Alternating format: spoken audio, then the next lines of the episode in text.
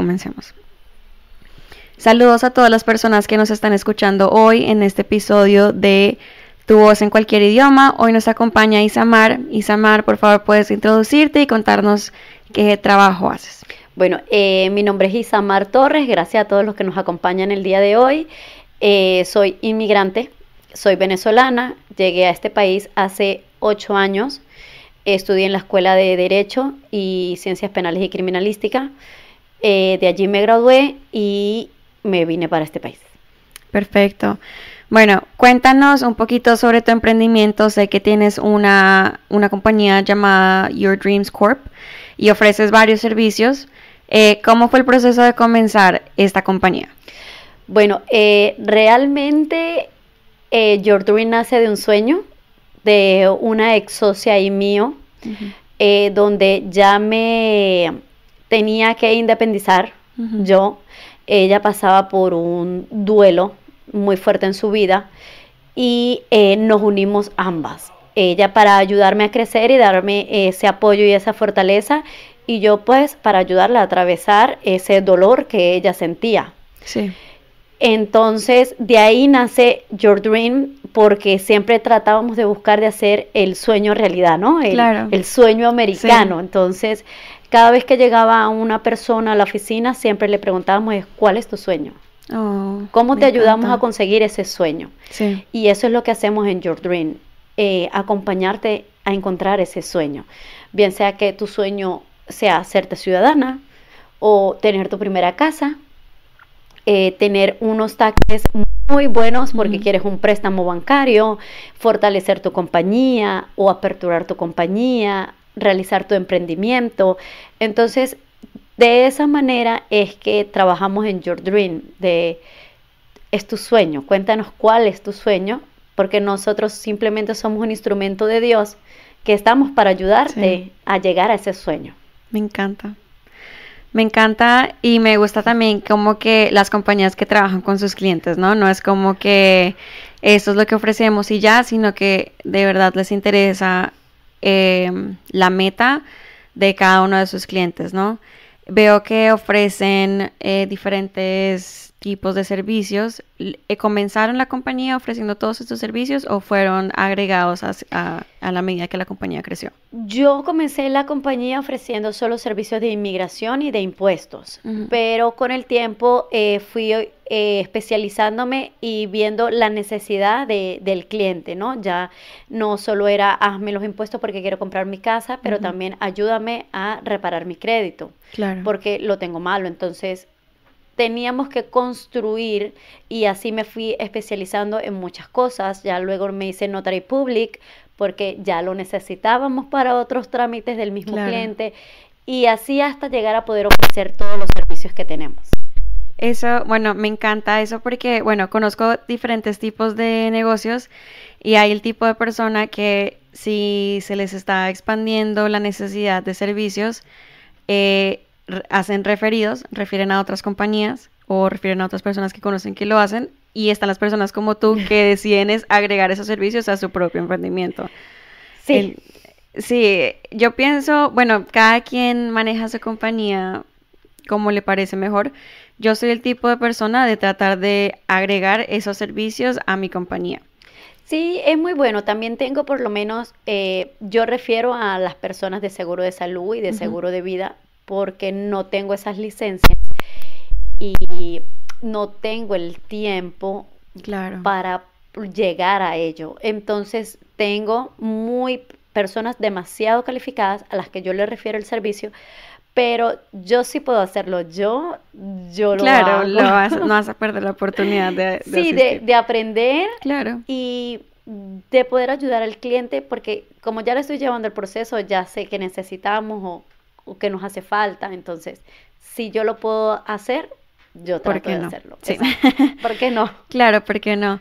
Bueno, ¿y hace cuánto comenzaste tu compañía? Bueno, mi compañía, yo inicié eh, como independent contractor, no tenía compañía. Eh, era un self-employed, trabajaba para una compañía, eh, allí aprendí y crecí. Siempre trabajé como Isamar Torres. Entonces, eh, llegó su momento, yo hago esto desde el 2018, Ok. Entonces fue, sino hasta después de pandemia. Sí. Sí, la pandemia nos cambió. Cla- a La vida a todos. sí, total. que me uní con mi ex socia que, y me dice, bueno, vamos a darle el nombre, porque ya yo lo hacía, pero como Isamar Torres, todos conocían y iban, eran por Isamar Torres, más Claro. no por, por Your Dream, que es a donde llegan ahorita. Sí. Y realmente ante la división de corporaciones y legalmente está constituida desde el 2021. Oh, qué lindo. Bueno, nuestra compañía también nació en la pandemia. Pandemia. Sí, bueno, pero ha, ha crecido mucho en, ta- en ese poco tiempo, eh, por lo que puedo ver en las redes. Em, lo que hicieron fue incorporar ya a tu lista de clientes, a tu cartera de clientes, el nombre de Your Dream Corp, ¿verdad? Sí, correcto. Perfecto, no, eso está muy bien. Eh, te vi muy activa en las redes, me gusta mucho el trabajo que haces, me encanta. Ay, Sí, sí. hay muchas personas detrás de eso. Sí, yo tomo un equipo, pero ¿cómo te sientes grabándote y todo eso? ¿Sí te, sí te fluye? No, No, a mí tampoco. Realmente me costó muchísimo. Eh, aprendí mucho de ella. Ella realmente fue la que me impulsó a hacerlo. Ella es periodista, entonces para ella era Ah. mucho más cómodo. Claro. Yo era más Sí. tiesa. Entonces, pero poco a poco con la práctica, yo digo que todo es práctica, la práctica, la práctica, yo creo que no lo hago tan mal. No, yo te veo bien. Y es gracioso porque la gente solamente ve el video final, pero yo me tengo que grabar un montón de veces para decir, bueno, ok, podemos trabajar con este video que, que, que, que hicimos. Y sí. es así, tú Ujú. haces el video tres, cuatro, cinco Sí. veces hasta que uno dice, no, de verdad ya esta sí va a ser la Esta final. ¿Cómo que ya va a ser la final? Sí, ya uno como que dice, no, ya, ni modo, salió así, ya que salga. Pero en realidad, o sea, yo pienso que tal vez somos eh, críticos muy fuertes de nosotros mismos. Sí, Sí, porque en realidad he visto otras personas que también se graban y hacen videos para sus páginas y lo veo como reflejado en ellos, no, así no me gustó, lo dije mal, me veo mal y yo digo, bueno, en realidad no. Y pero todos tenemos como que ese crítico interno, ¿no? Como Sí, que de que tiene que ser perfecto. Ajá, sí. A mí me pasa mucho. Pero bueno, entonces empezaste en el 2018, em, ya lo venías haciendo, en- ya venías trabajando en una oficina de, de Sí, trámites. Ok. eh, eh, venía trabajando ya en una oficina de trámites, pero entonces eh, mm, me exigieron como estudiar, como ser Ujú. paralegal. sí. Entonces allí tomé el curso y estudié porque me estaban pidiendo como el certificado, el tener un poco más de conocimiento. Eh, yo sabía lo cómo era el derecho, pero en mi país, más no acá. Entonces sí. me pidieron eso y así comencé. Comencé, bueno, poco a poco tenía otro trabajo, era bartender en un restaurante. Sí. Entonces iba algunas horas, comencé como part-time y así hasta que el restaurante cerró. me Oh, quedé sin por- trabajo. Claro, ¿por COVID? No, O cerró fue en el eso- 2018. ok. Ellos quebraron. Ah, ok. quebraron, pero un día llegaron y nos dijeron, hasta hoy se trabaja. Wow, qué fuerte. Fuerte. Y yo dije, ¿y ahora? Claro. Pero mi esposo fue mi roca y él me dijo, bueno, es tu momento. Sí. Yo creo en ti. Así Oh, que tranquila, yo cubro lo que haya que cubrir y tú tienes potencial. Si eso te gusta, y yo le dije, sí, esto me gusta, me gusta mucho la inmigración, me gusta poder ayudar. Sí. Me dijo, bueno, vamos que tú puedes. Ay, qué lindo, me encanta. No, a mí me encanta escuchar historias así porque creo que en mi caso también ha sido, han sido situaciones donde con mi esposo nos, nos hemos ayudado mucho. Y es lindo tener esa persona como que toma un poquito de la carga y que tiene, te tiene fe y cree en ti porque Sí. sabe que lo puedes hacer y en realidad resultó y eso es muy lindo. Sí, y yo Sí. se lo digo siempre a él, o sea, tú creíste en mí antes de yo creer en mí misma. Oh, Porque yo se lo decía, pero ¿y si no puedo? Y él no, tú sí puedes. tú puedes. Sí, ah, Tú eras una persona, en Venezuela yo tenía mi empresa. sí, pero el régimen me llevó a, sa- a salir de ahí, ellos me quitaron mi empresa. Entonces, él me conocía de Sí. Venezuela y él me decía, sí, pudiste allá, claro. aquí vas a poder. también, sí. Y yo le decía, pero mm, no sé, no creo. Está la barrera del idioma y él me decía, no, tú puedes. Sí. Vamos que tú puedes. Ay, sí, qué mira. Y no, y, y les resultó qué bonito. Eh, ¿qué empresa tenías en Venezuela? Tenía una empresa de publicidad. Yo Ah, hacía eh, vallas publicitarias, gigantografía, Oh, genial. vinil, rotulados. Qué chévere. Era al frente de la escuela donde yo trabajaba, donde yo estudiaba. Entonces me involucré mucho en la política y nosotros manifestábamos mucho en contra del gobierno. Y cada vez que hacíamos una manifestación y llegaban los guardias o la policía, entonces yo resguardaba a los estudiantes que más podía y me resguardaba yo dentro, Dentro de tu... del local. Entonces me fueron tomando por allí y bueno, un día me golpearon y yo dije, ya, esto se fue a mayores. Claro. He escuchado, bueno, desafortunadamente es una situación muy difícil, ¿no? Tener una vida ya establecida en tu país, tu negocio y tener que dejarlo todo. He escuchado muchas historias así, ¿no? Y se siente un poco injusto porque en realidad están defendiendo una causa buena. Defendiendo una causa buena y es difícil volver a comenzar desde cero. Sí, prácticamente eh, a mí me obligaron a irme. A mí nunca me preguntaron, ¿y tú te quieres ir? Claro, no, te tienes que ir. Te tienes que ir porque ya em, yo soy de un estado muy cerca de Colombia, eh, fronterizo, entonces ese estado todo el tiempo fue opositor desde el 2000. Sí. Entonces nunca estuvimos a favor del régimen y las protestas ahí fueron muy fuertes. Fue uno de los estados que más luchó. Sí. Entonces ya te llegas a un momento en que te ponen en, en un ojo de que, de Ujú. que es tu vida la que corre peligro. Claro. Y no solo eso, sino la de mi familia también. Entonces fueron muchas cosas, muchas, muchas cosas que nos llevaron a tomar la decisión que yo me tenía que venir para acá. Sí. ¿Y viniste con tu esposo o se vinieron en tiempos diferentes? ¿Cómo fue el proceso? Yo me vine con Dios y la Virgen, Ok. sin conocer a nadie, Sí, eh, con lo que pude vender mi, mi carro y una maleta. sí. Mi esposo ya tenía familia aquí, él sí tenía mucho tiempo yendo y viniendo, Ok. pero eh, no hablábamos. Ok. Manteníamos contacto, pero muy poco. Eh, su tía fue la que me ayudó a conseguir en dónde vivir y todo. Y con el tiempo volví a verlo y ahí fue donde pues nos volvimos a unir Sí. nuevamente y ya desde ahí más nunca nos separamos. Ah, claro, no, cada quien tiene su historia, ¿no? Eso está muy bien igual. Em.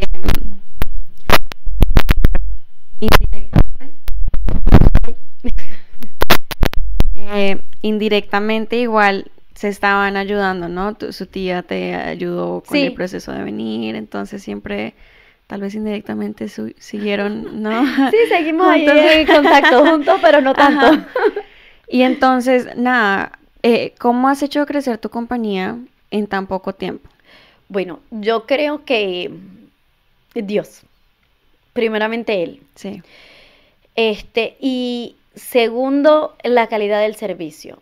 Yo creo que a veces cuando llegas como inmigrante, llegas abrumado. No claro. sabes para dónde eh, agarrar, no sabes qué hacer. Sí. Entonces, muchas veces buscamos ayuda de eh, legalmente y terminamos peor de cómo llegamos. Y a mí me pasó mucho. Sí. Cuando, cuando yo llegué, lo único que existía era la iglesia, que era la que te ayudaba. Sí. Y ahí salí peor que como llegué. Sí. Sí. Ay, lo siento. Entonces, y yo creo que como a mí, a muchos les pasa, entonces yo trato de darle esa esperanza a la persona. Este es un país que es muy bueno. Sí. Este total. país te ayuda, te abraza y te da esa calidad. Entonces, en lo particular, yo trato de, de brindarle eso mismo a ese inmigrante que llega en ese momento a la oficina y sentirme como yo me sentí en ese momento cuando yo llegué, Sí. yo creo que eso me ayuda a hacerle llegar o llevar un poco más suave el proceso. Como no estás solo, Sí. yo estoy caminando contigo y mientras que tú hagas todas las cosas bien ilegalmente como deben de ser, jamás vas a tener ningún problema. Sí. Entonces, yo creo que a ve- muchas veces falta como esa calidad humana Sí, total. de que no es por un cobro. Sí, claro, tienes que ser remunerado, pero tiene que existir esa calidad humana también. La gente llega aterrorizada, dejaron Sí, todo en sus total. países. No sabemos cuál es esa historia que traen. Entonces, es como ser un poco más empáticos y eso lo ha perdido mucho la sociedad. Entonces, yo trato como yo quiero que me traten en un futuro. Claro. Y me ha dado resultado. Total, ¿no? Mira que sí. Sí. Y a mí me parece muy bonito porque muchas personas que están en este ambiente de la inmigración, eh, la preparación de documentos, tienen como ese mismo sentimiento, ¿no? Porque en realidad todos somos inmigrantes y todos hemos pasado situaciones difíciles, ¿no? Es como que no olvidarte de lo que tú pasaste ahora porque estás en una situación, en una posición diferente. No olvidarte como de dónde viniste, cómo te sentiste y pues extenderle la mano eh, a esas personas que te están buscando para pedirte ayuda en su proceso. Eh, y me parece muy lindo porque al fin esas personas terminan ya teniendo su su estatus. Exacto, y sus documentos. Ajá, y de verdad todo sale bien. Es muy difícil que tú llegues y busques una asistencia, sin importar en quién sea, y te digan, no lo vas a lograr porque este país es muy duro. Sí, Yo creo que eso es lo último que queremos escuchar claro. cuando llegamos aquí. Yo creo que lo primero que tú quieres escuchar es, tranquilo, Dios está contigo Sí. y Él no te va a abandonar. Vamos a hacer las cosas como lo tenemos que hacer, de la mejor manera y de la manera correcta, que todo te va a salir bien. Sí. Porque si yo Darle pude, esa confianza. tú sí. puedes. Y es lo que yo le digo a todos mis clientes. Si yo pude y yo estoy donde estoy hoy por hoy, gracias a Dios, tú también puedes. Sí, Porque yo no tengo lindo. ni más ni menos que tú. Claro, todos tenemos el mismo chance de, de superarnos a, nos- a Exacto. nosotros mismos y de tener éxito. Eh, he tenido oportunidad de hablar con personas recién llegadas y creo que lo que yo siempre les digo es que sí, o sea, validar, ¿no? Sí es difícil, es muy duro, eh, extrañas mucho tu país y que el primer año, en mi opinión, fue lo más complicado. Aunque yo vine muy pequeña, igual el cambio fue difícil. El primer año fue es el es un choque eh, un poco fuerte, ¿no? Es lo que yo digo también. Siempre les digo a ellos y ellos me dicen, me quiero ir. No. Y yo no. Tranquilo. Sí. El primer año es así. Sí. No te preocupes. Cuando tengas tu permiso de trabajo, las puertas se te van a abrir un poco más. Todo va a cambiar, todo va a comenzar a fluir. Respiremos. Sí, es aguantar un poquito. Un poquito. Sí, total. Yo también pienso eso. Eh, hay muchas personas que se devuelven dentro de ese año Sí. y dicen, no, yo no puedo. Yo no puedo, no exacto. puedo y me voy. Eh, me gustaría que todos nos diéramos como el chance de, de esperar y de avanzar, porque en realidad este país es un país de oportunidades. Y no sé cómo piensas tú, pero yo cuando vine, aún siendo niña, nunca me imaginé estar en la posición en la que estoy hoy. ¿no? Y construir todo lo que he construido hoy. Eh, me gustaría que las personas se dieran el chance de... De hacerlo, de, hacerlo. creer en ellos. Ujú, Sí, a veces nos falta eso, es creer en nosotros mismos. Sí. Porque realmente sí podemos. Sí. y este país nos ayuda, verdad, como tú lo dices. Yo a veces me siento un instante y digo, wow, Isamar, de verdad, te felicito. Sí, estoy orgullosa de ti. Estoy orgullosa de ti. Te has convertido en una buena mujer. Sí, sí, es, es, es un crecimiento. Y ve- verlo y ver de dónde vienes es como que, wow, hemos pasado por un montón de cosas, sí. Sí, sí, sí, sí. O sea, yo de verdad, cuando llegué, yo solo traje una maleta y una maleta pequeña Sí, porque tenía temor que me regresaran en el aeropuerto. claro, de verte que tal vez te ibas a ir a vivir, claro. Exacto, Sí. era, era ese momento que, que aún lo recuerdo. Recuerdo que me bajé del avión y que llegaron oficiales cuando nosotros estábamos pasando por la puerta y agarraban a las personas, no sé si era al, al azar o cómo era, Sí. pero le decían tú, tú, tú y tú, te vienes conmigo, tú y tú y tú conmigo. Sí. Y yo seguía caminando al lado de mi mamá y yo decía, ok, no, nosotros Sí. no nos han dicho nada. Claro, y así fue, y de igual manera a nosotros nos revisaron nuestras maletas, no entramos al, al, cuartico. Sí, al cuartico. Pero nos revisaron nuestras maletas y, y fue fuerte, o sea, es una experiencia fuerte. Te hace sentir muy vulnerable. Exacto. Sí. Sí. sí, Y, y me acuerdo que me preguntaron cuánto dinero tienes. Y yo decía, y ahora lo saco. Sí. Yo decía, se lo enseño.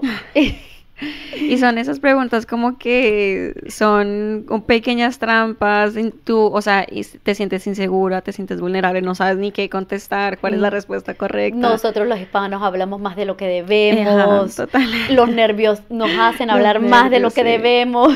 Sí, sí. Bueno, eso tengo mucha, bueno, yo antes de la pandemia iba a interpretar mucho en las oficinas de USCIS aquí para los asilos, las entrevistas de asilo. Ok. Y yo siempre le decía a mis clientes, no hables de más, te lo pido. Ellos te van a preguntar ciertas cosas, tú solamente contestas lo que te están preguntando y ya. O sea, porque a veces nos metemos en un enredo por tratar de explicar más, nos enredamos, o sea... Sí, nosotros mismos. Tenemos el efecto eh, opuesto. Y me ocurría muchas veces con personas que se ponían nerviosas y tú sabes, los, los, oficiales de inmigración son un poco, o sea, ellos están ahí para que tú les contestes en realidad lo que, les, lo que te están preguntando. Más nada. Ajá, y decían, bueno, en tal fecha, ¿dónde tú estabas? No, es que cuando mi mamá y mi tía, yo, por favor, no. Solo di dónde Solo di dónde estaba, sí. Pero los nervios, o sea...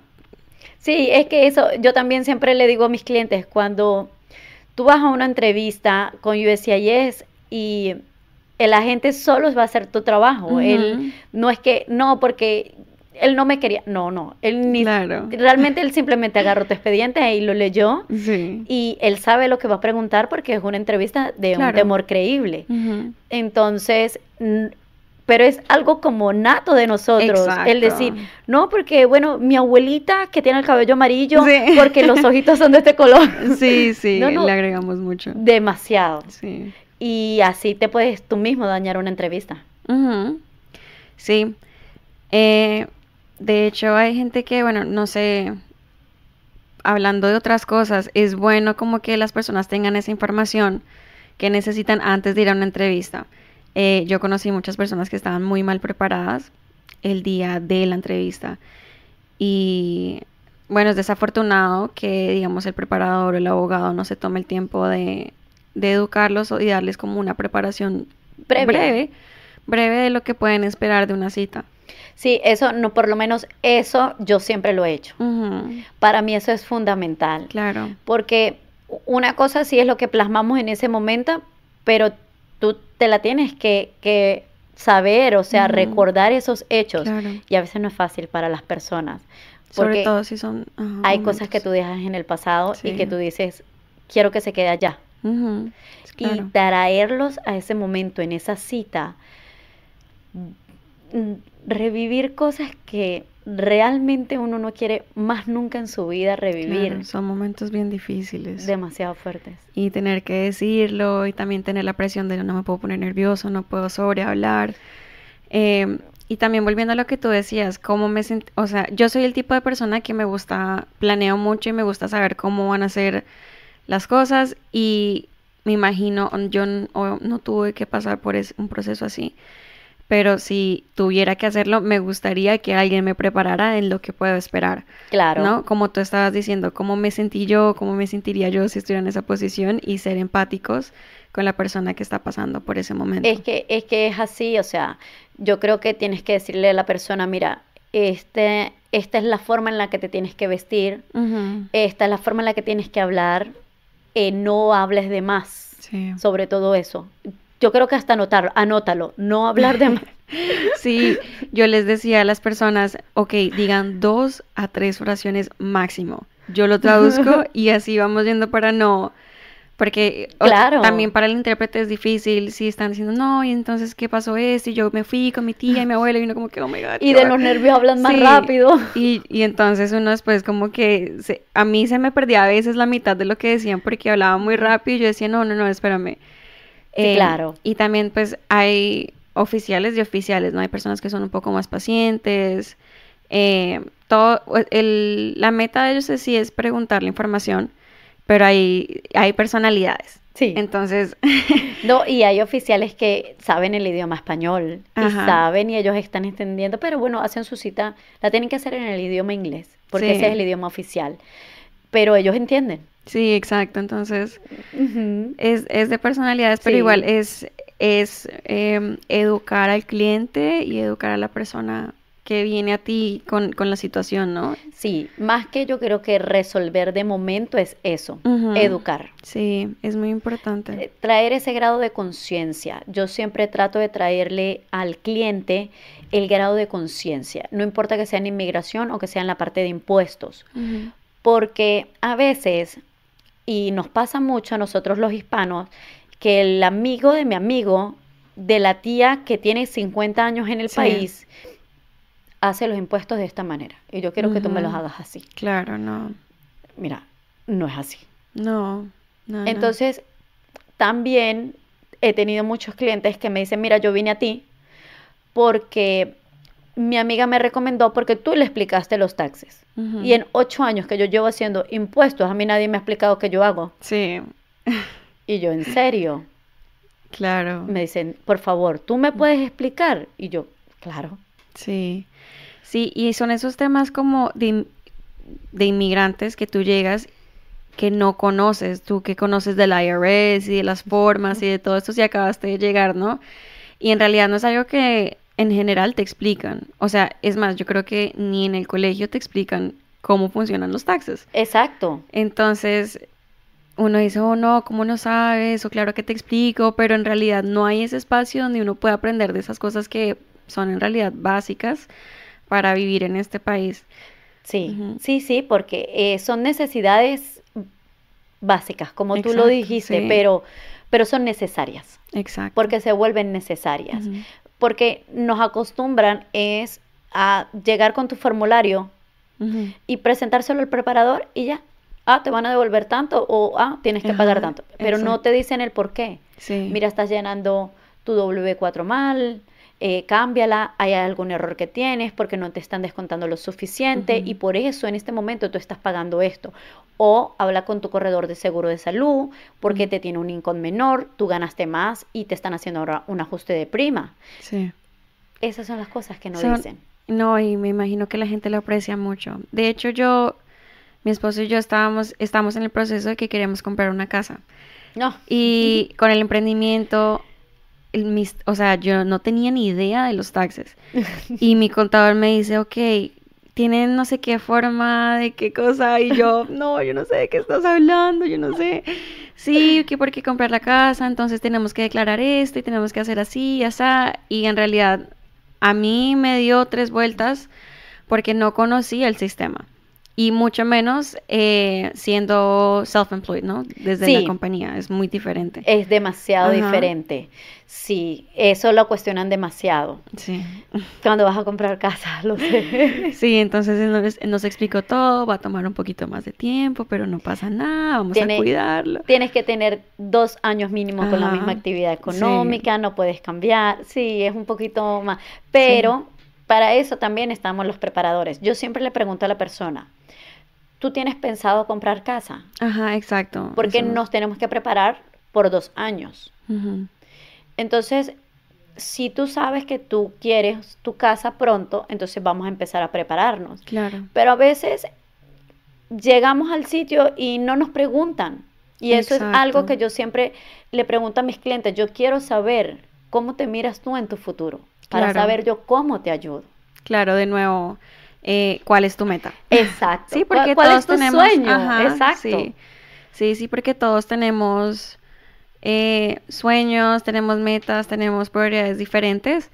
Y es muy bueno encontrar un servicio que no, que te vea como persona y te y como un individuo con sueños. Con sueños, que te prestes metas. ayuda. Ajá. Que cuando, cuando mi esposo y yo compramos nuestra primera casa, yo recuerdo que nos decían que era imposible. Sí, Porque teníamos dos, estábamos recién llegados, era la primera vez que íbamos a hacer impuestos sí. y eso era imposible. Así nos decían. sí. Todo el mundo decía, ustedes no pueden. No, no, Sí. no. Usted, no, ustedes apenas tienen un niño en el país, ustedes no pueden. Wow. Y yo decía, pero ¿por qué? Y entonces él- lo único que me acuerdo que me respondía era, yo lo único que sé es que hay que tener dos años de impuestos. Y yo, pero ¿qué dos años de impuestos? Sí. Por favor, explícame qué es eso. sí.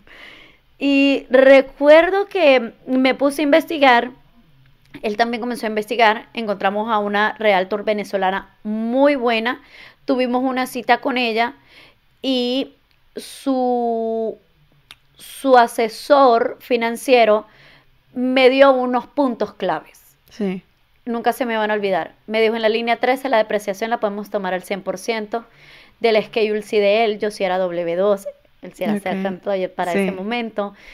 Y me dijo la línea 9 me sirve, esta línea no me, no, me, no me sirve, aquí no puedes tener nada, coloca muy pocos gastos, necesito que la línea 31 esté con un buen monto. Sí. Y luego nos preguntaron que cuánto dinero teníamos y ya no nos volvieron a atender más porque no teníamos lo suficiente para comprar Ah, con para el ellos. down. Ah. bueno, pero al menos te dieron unos tips, unos tips. Eh, sí, bueno, aquí eh, todavía creo que las personas tienen el concepto de que comprar una propiedad es casi imposible. Sí. Eh, ahora más con los impuestos, que con, sí, con, Sí, con los intereses que subieron tanto, los bienes inmuebles también. Exacto. Entonces, sí es. Es.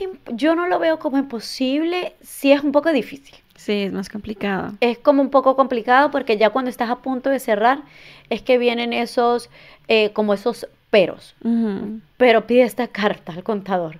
Pero necesito que esta carta esté porque pasaste el crédito. Ahora tienes que hacer una carta de rechazo de que Sinquire no te pertenece, tú no diste Ujú. autorización. Entonces, Sí. pero yo digo que una buena preparación, tú logras eso y más. Sí, total. Y toma tiempo y paciencia. A eso sí, hay que tener mucha Hay que tener paciencia. Eh, con los emprendimientos creo que también es igual. Uno, a veces uno quiere ver todo el resultado ya y tener la casa y estar en una posición, pero ya. Y monetizar y tener sí. tu tiempo, pero Sí. es muy cómico porque dicen, pero tú eres emprendedora, tú tienes tu tiempo. Y yo digo, ay, qué lindo. Trabajo de 7 de la mañana a 5. ¿Cuál es mi tiempo? Sí. Que no lo entiendo. Ajá. Yo también decía eso, a veces cuando uno emprende trabaja más que, que ir a un negocio, hacer lo que uno hace y salir y ya, y Sí, te ganas eres ahí tu cheque. empleado, llegas, haces tus 8 horas Y y, sales y te, pues, te puedes olvidar del trabajo y de la logística y eso ya, eso no es mi problema. Pero es complicado cuando ya tú tienes tu propio negocio y cuando tienes, digamos, empleados, gente que depende de ti.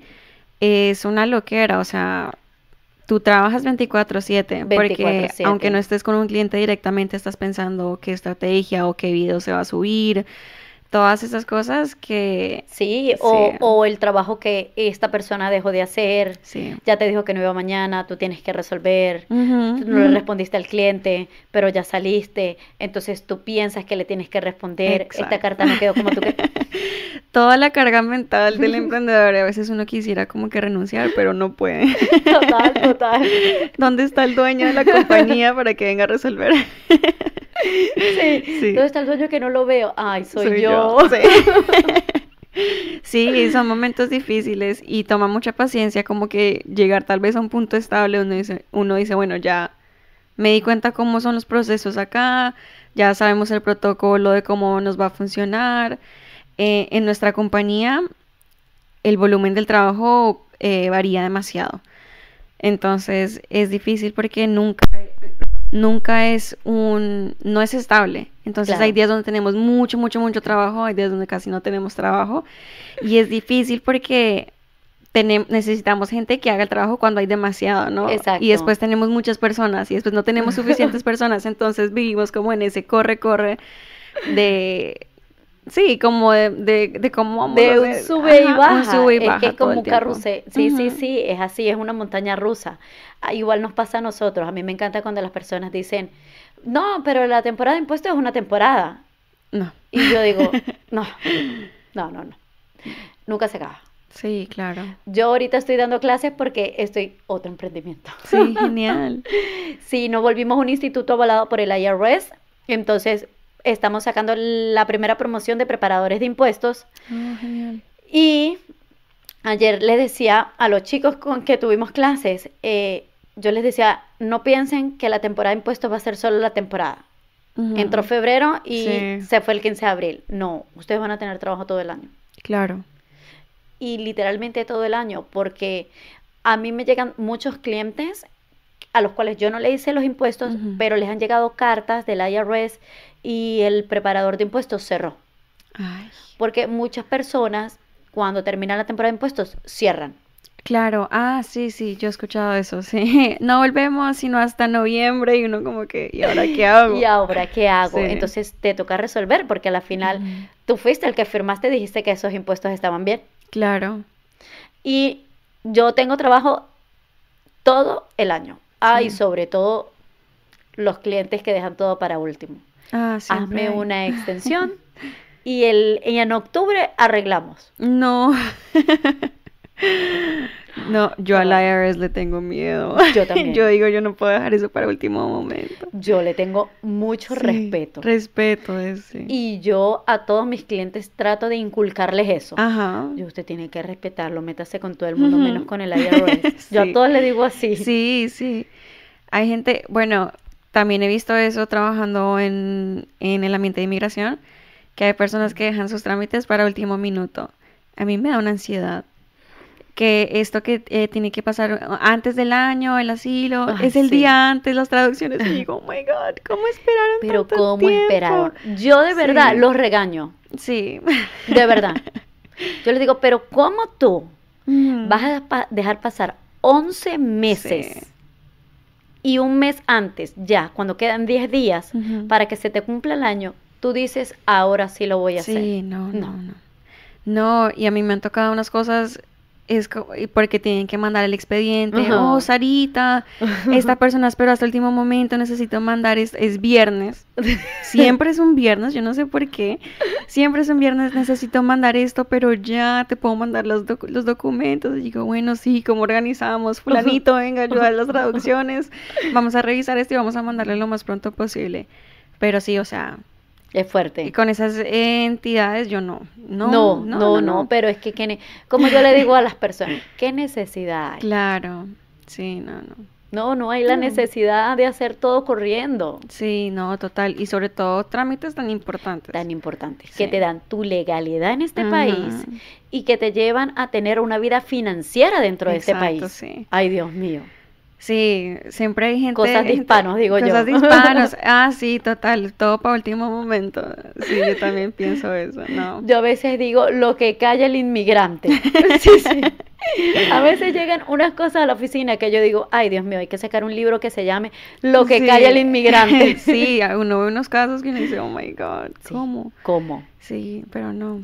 Igual tener esa, la disposición de ayudar, ¿no? Decir, bueno, la embarramos, la embarraste, pero a ver cómo resolvemos aquí. A ver, yo te ayudo, aquí Sí, estoy yo para ayudarte. Sí, sí, sí, eso es muy bueno.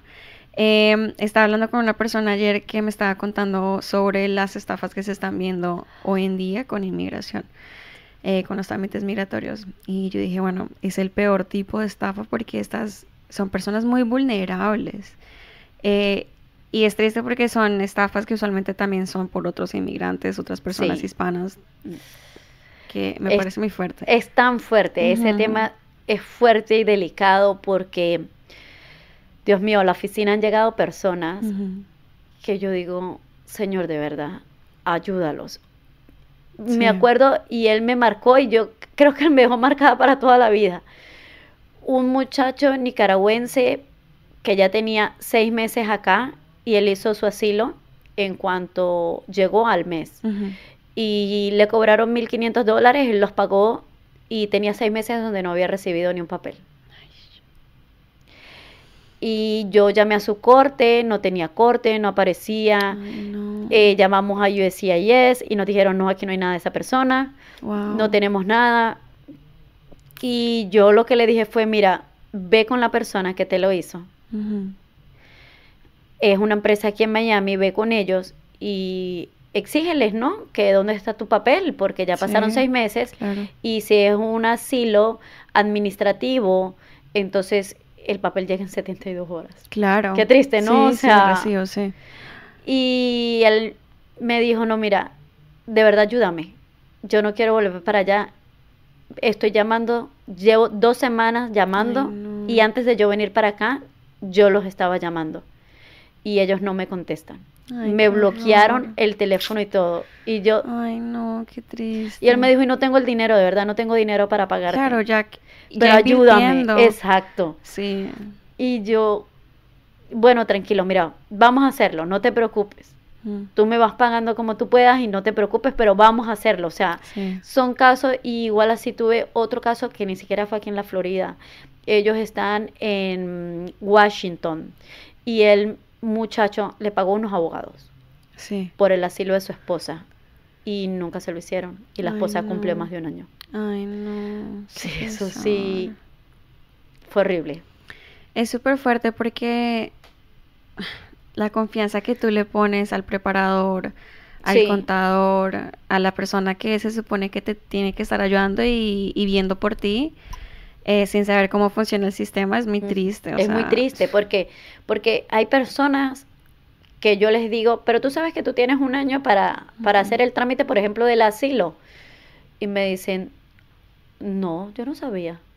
Imagínate. Hay un año, o sea, hay un tiempo. Y yo, sí, claro. No, a mí nunca me dijeron nada. Claro. Y así miles de personas, porque son miles de personas las que entran todos los días a este país.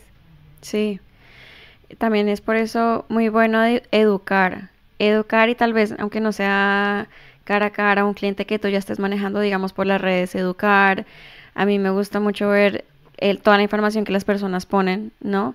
Hay eh, comunidades en Instagram como para ayudar al inmigrante o y ponen información que en realidad, es, o sea, es importante. Sí, Y es información que si tú no la buscas, pues desafortunadamente no te la van a decir. correcto. Así Eh, es. Sí, entonces, Nosotros siempre dejamos claro que tienes 365 días para solicitar tu asilo, sí, que no te puedes pasar del año y que es muy fundamental que no lo hagas. sí. Siempre, yo siempre tratamos de resubir ese video que ya tenemos grabado y volver Ajá, para tanto. que la Sí, gente lo sepa, sí, Sí, como que mira, despierta. exacto. Entonces, hay muchas personas que llegan y en realidad no están pensando en, en, en- en comenzar su proceso migratorio, ¿no? Eh, desafortunadamente. Sí, sí, sí, todo el mundo piensa en trabajar. Exacto, pero eh, imagínate, hay que pensar en el futuro, hay que pensar en unos meses acá si puedes conseguir trabajo, porque lo hay, Sí, eh, pero en realidad, ¿qué es lo que tú ves en tu futuro? ¿Te ves trabajando de este trabajo quieres conseguir tus papeles, conseguir tal vez algo mejor? Y lo que tú estabas diciendo, que se te abran un poco más las puertas en otros Ujú. lados. ¿Qué es realmente lo que tú quieres? Este país yo creo que es de tener las ideas claras, Sí, de saber qué es lo que tú quieres y cuál es tu valor, sí. hasta dónde tú quieres llegar, porque este país te abre las puertas. Ujú, Tú llegas, yo siempre digo, el cielo es el límite y el límite te lo pones tú. Sí, A todos mis clientes le digo eso, porque este país te da la, la maravillosa posibilidad de crecer hasta donde tú quieras crecer. exacto. Lo que hablábamos antes, ves, tú tienes tus mini babies ahí ya creciendo. Sí. Sí, son mini proyectos, Sí, son todo, mini. pero ahí están. Y los vas a conseguir Claro. cuando tú desees conseguirlos. Sí, sí, es, es verdad. Eh, y no cerrarse como a una idea, ¿no? O cerrarse a la idea de que no, yo tengo que trabajar acá y no, nunca voy a poder emprender. Eh, que muchas personas lo piensan y piensan que es muy complicado, que es caro, pero en realidad si tú lo deseas, lo, lo vas a hacer. Es así, Vas a hacer que, que suceda. correcto. Sí, Yo le digo a todos, siempre se lo digo a todos mis clientes o a toda la persona que yo se lo puedo decir, yo le digo, aquí hay cliente para todo el mundo. ajá. Aquí hasta el señor que se para en la esquina a vender limonada, Sí. la vende totalmente. Ujú. Aquí vende, aquí tú vendes tu producto, cualquier Sí. producto, cualquier servicio, porque este país es consumista. Exacto. Entonces, si yo no te caigo bien, pero la otra persona sí, te vas con la otra. Y ya Claro. vendrá otra persona para mí. Ajá. Y así. Sí, sí, Aquí la manera de trabajar aquí para todo el mundo. Yo también pienso así. ¿No ves? Hasta para los estafadores hay. Sí. Sí, sí, es verdad.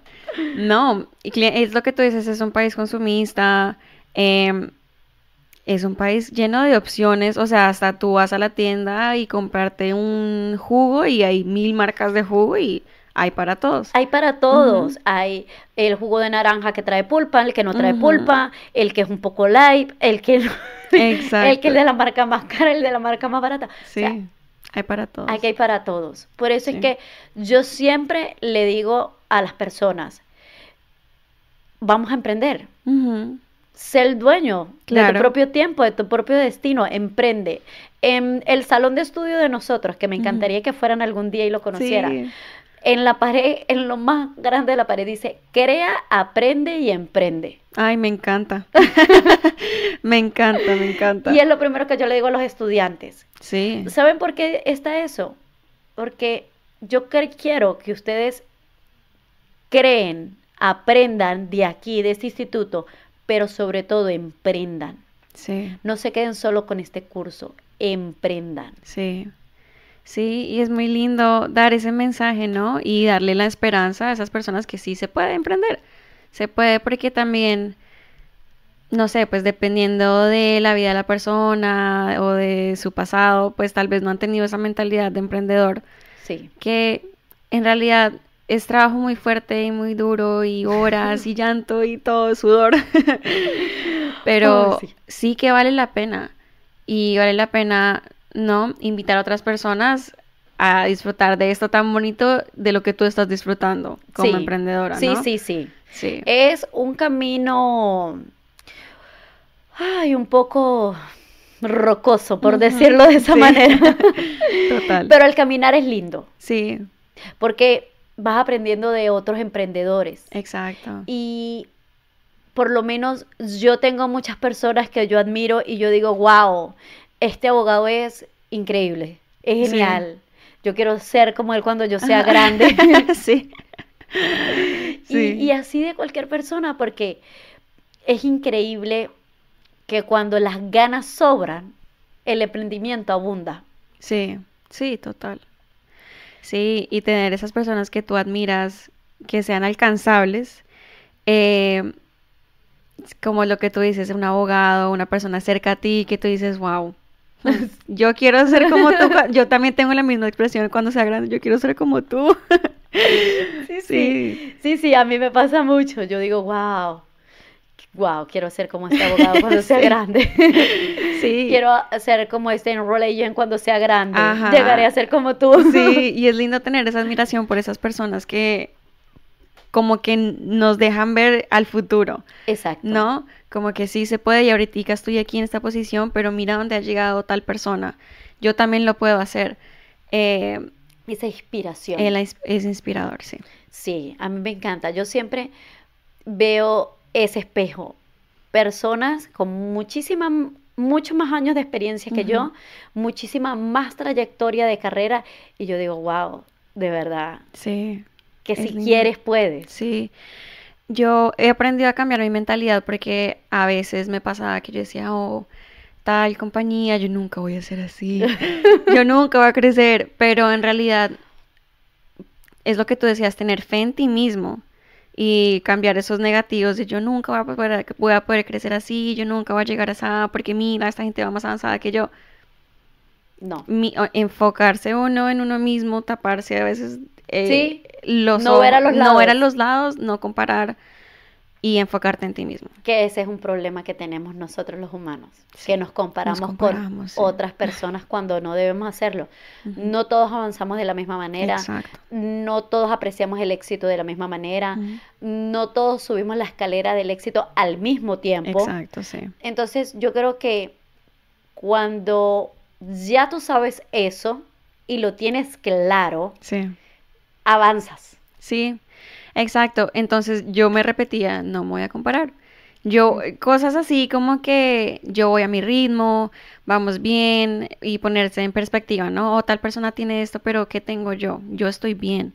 Tengo, mi, tengo mis clientes, tengo a mis empleados, me está yendo bien y en realidad uno sentirse lleno en el, en lo, con lo que tienen en el momento.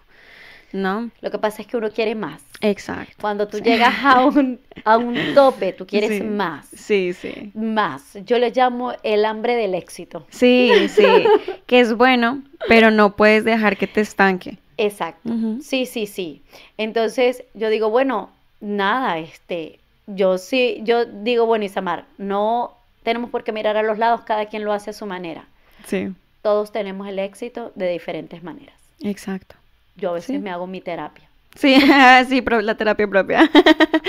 Sí, sí, Ay, sí, es duro, pero bueno, sí. es lindo. Es lindo. Yo tengo, sí, y todo es de perspectiva. O sea, hay gente que quiere lo que tú tienes ahorita. Sí, Así como tú quieres lo que esta otra persona y llegar al éxito que esta persona tiene, que tal vez está un poco más avanzado. avanzado, ¿no? Entonces es de perspectiva, o sea, estoy en un, mo- en un espacio, en un lugar privilegiado, ya. Mm, Hay gente que está buscando lo que yo ya tengo y así, o sea, nos vamos inspirando los unos al otro y... sí, y así vamos creciendo como Exacto. comunidad. Sí, como comunidad porque eso es muy bonito. Eh, yo creo que eso es un mensaje que, que tenemos que dejar hoy plasmado exacto. en que, en que sí somos emprendedoras y es muy bonito cre- crear una red Sí. y una comunidad de emprendedores. Sí. que total. entre todos digamos, wow, sí, Sí, lo hicimos. lo hicimos. lo logramos. dame cinco que Sí, lo sí. logramos. Sí, a mí me, bueno, de hecho este proyecto del podcast también me gustó mucho por eso, ¿no? Porque me ha gustado rodearme por personas que también han emprendido en diferentes áreas de, de negocios. Es muy bonito. Es muy bonito porque uno siente esa, como que es ese sentido de que sabemos lo que hemos pasado, sabemos Sí. que es difícil, pero míranos, dame Sí. cinco. Sí, sí, Sí, es así, dame cinco, porque no es fácil. No, Nadie no. dijo que iba a ser fácil tampoco, pero tampoco es imposible, todos podemos ser emprendedores. Me encanta, me encanta tu mensaje, me encanta creer, Crea, aprende y emprende. cree, aprende y emprende. Ya lo escuchamos aquí en el podcast, por favor, eh, tengan en cuenta todo esto. Eh, creo que ya cumplimos nuestro tiempo. Isamar, ¿dónde te pueden encontrar nuestros, nuestros, nuestra audiencia? Bueno, eh, si quieren nuestra localidad física, estamos ubicados en la 9554 del Northwest con 41 Street, eh, Doral, Florida 33178. Y si me quieren seguir por las redes sociales, en Instagram como Your Dream MS Corp. Perfecto. Muchas gracias por acompañarnos. Me encantó gracias hablar por la contigo. invitación. Eh, me encanta cómo fluyó el episodio y nada. mu- muchas Muchis-